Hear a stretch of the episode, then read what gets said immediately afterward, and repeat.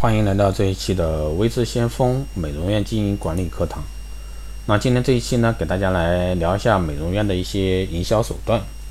那随着时代的发展呢，美容业已经成为我国发展最快的一个行业之一。特别是现在科技美容时代，光电医美大行其道。美容行业的营销方式呢，主要以教育营销、服务营销、情感营销、概念营销、会议营销、体验营销、网络营销、直销等营销模式啊，大行其道，成就了呢一批批的行业黑马。美容行业的营销模式呢层出不穷，但真正呢能够借此完成从产品之路啊走向品牌之路的企业呢屈指可数。那在美业呢，你要说有这个营销啊做得很好的，那大有在。但是呢，你要说有品牌的，那就少之又少。那服务营销用于这个出售，或者说同产品链啊连在一起的出售的活动，利益或者说满足感。而美容企业就不仅是在为消费者提供美容产品，更在为消费者提供能使消费者变得更美的一种服务。企业呢需要尽量站在这个消费者的角度，提供专业咨询、购买方便、使用指导。使用价值等跟踪啊营销的行为来做一个终结环节，增加商品的一个使用价值，保证呢服务深度在技术创新、新品开发、销售通路、价格策略、促销手段等方面的完美契合，增加这个产品的附加值，以满意和双赢为最高境界。美容行业本身就是一个服务性的行业，那提倡服务营销对提高从业人员的服务意识和服务能力都有十分重要的一个意义。服务营销呢是更深层次的营销，重点呢在以顾客满意为中心的价值链管理上，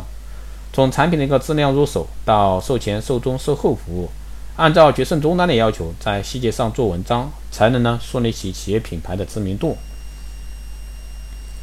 第二种呢是体验营销，那体验营销以满足这个消费者的一个体验需求为工作重点，将这个体验呢纳入这个营销战略。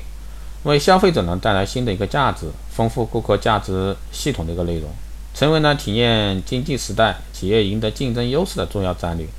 能迅速啊拉近与消费者的距离，提升品牌竞争力。那随着消费者感性比重的增加呢，体验营销在市场中的作用越来越凸显，拉近了与终端消费者的距离。它以体验为基础，强调与消费者之间的沟通，并触动其内在的感情和情绪。以创造体验吸引消费者，并增加产品的附加值，以建立了品牌商标、标语、整体形象塑造等方式，取得了这个消费者的认同。第三呢，是与社会主流结合的公关营销。那公关营销在于这个美誉度的建立与企业形象的维护，结合呢公司实力与主流社会的需求，选择恰当的一个公益活动为主体，公关主体。进行，比如说助学呀、捐款呀、捐物呀、文艺赞助啊，赢得媒体的注意啊，拉升美誉形象。那近些年呢，越来越多的美容会所已经发现啊，包括公益文化活动在内的公关活动在营销中的一些特殊作用。出色的公关活动呢，能使美容会所一举获得知名度和美誉度，而广告呢，要同时达到两个目标是相当困难的。公关营销的最重要的操作点在于执行力。公关手段下的企业品牌之路需要一种力气，少了执行力啊，公关营销就像少了条胳膊腿啊。公关营销呢还牵扯到社会效益，这就需要企业做好诚信，维护好呢企业自身形象和品牌形象的塑造。还有呢就是网络营销啊，现在社会移动网络是非常发达的，对于快消品来说，网络营销无疑是一种先进的模式。而网络营销中，如今最常见的便是微信营销，那是我们所有营销的一个脉搏。那微营销正在改变人们的一个生活方式，也影响众多品牌的一个营销模式。那对于传统的网络营销模式来说，利用微营销最大的一个亮点在于圈养。那在美容会所方面，表现为美容会所建自己的网站呀、顾客 QQ 群呀，或者说微信群呀，这些都是有深远意义的一个动作。与其投资广告公关费，不如辛勤的啊，默默的织一张大网，组一张啊宽宏的、细密的、牢实的一个网络大网。让美容会所呢所引进的一个任何新项目啊、新产品都能迅速的与目标消费者见面，迅速的让他们试用购买，这比什么都重要。还有呢就是多元化的组合营销啊，在熟练运用不同环节的一个单一模式之后呢，各取所长，一般可以是多种文化、多种管理方法、多种经营模式共同结合，互补协调，各取所长来达到最佳组合营销的效果。单纯运用直销的模式来运作专业市线的市场，或许呢就是目前而言还是有些不太现实。将直销和美容专业营销的一些基本状况结合呢，既充分利用直销模式独特的一个优势，弥补传统营销的不足，又保留了传统营销的精华。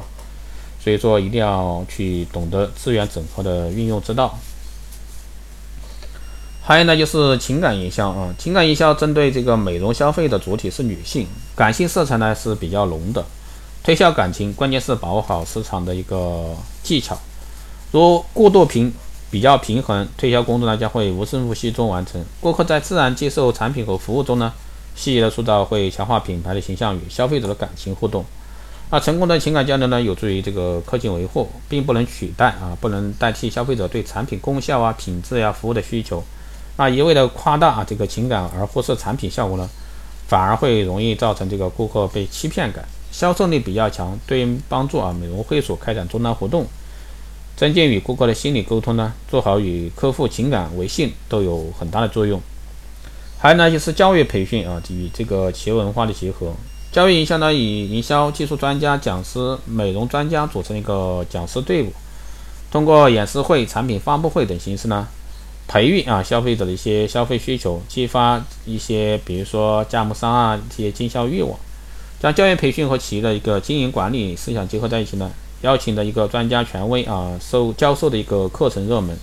策划执行力强，都是他们成功之处。最难可贵的是对公司的思路啊，将是营销作为一个系统工程来运作。而非单纯的一种手段，培养了客户对厂商的一个信任感和忠诚度。所以说，教育营销呢不难做，难的是坚持。还有呢，就是事件营销。那当然，这个相对来说就比较慎重啊。软软性的炒作与即时发挥呢，已成为推广的优异途径啊，被广泛认可。品牌传播呢需求多元化，关注公众话题和新闻事件，整合资源，快速反应啊，寻求即时造势。当然，在这个过程中一定要谨慎啊。挑选的事件呢，必须具备轰动性，才有可能获得这个媒体的争相报道啊，引起注意。其核心的一个技巧呢，就是抓住事件的本质，做强人为做啊，别人为说，这样呢，打破人们的一个记忆秘诀啊，即时炒作，在公众的关心的话题中插播自己的品牌信息，逐层记忆。啊，事件的发展呢，有不可预知性，往往呢会超出企业对这个事件策划的掌控能力，所以说这个暗藏的风险还是比较大的。一般来说，对不太擅长的一个企业，一定是慎之又慎啊，一般轻易不要去用。那还有呢，就是会务营销。会务营销相对于线下的一个美业来说，是再普通的不过的一件事情。那这个呢，是与一些美博会啊相结合的伴生产物。见效短，见效呢是短平快，把服务理念呢贯穿于售前、售中、售后的每一个环节。通过完整可行的时间安排开展会务呀，包括广告宣传呀、客户邀约呀、会址联系啊、人员培训呀、餐饮住宿等等不同的环节呢，完美配合，巩固呢客情关系啊、招商推广和培训等工作，在封闭式和和谐的个环境中造出整个的一个气氛，并呢迅速完成这个招商与市场的一个培育。还有呢就是这个差异化的营销啊。美容会所会所啊，所需凭借自身的一个技术优势和管理优势，生产出在性能质量上优于市场现有水平的一个产品，或者说在销售方面有过特色的宣传活动、灵活的推销手段、周到的一个售后服务，在终端受众心中啊树立起不同于他的那个良好形象。真正的差异化呢，是在了解自己产品特性啊、流通渠道、功效技术呀、推广资源啊、信息的基础上呢，集中优势资源，避开主流方式。以独辟蹊径的一个方式呢，制造产品的概念或者说销售的通道，达到呢这个出奇制胜的一个效果。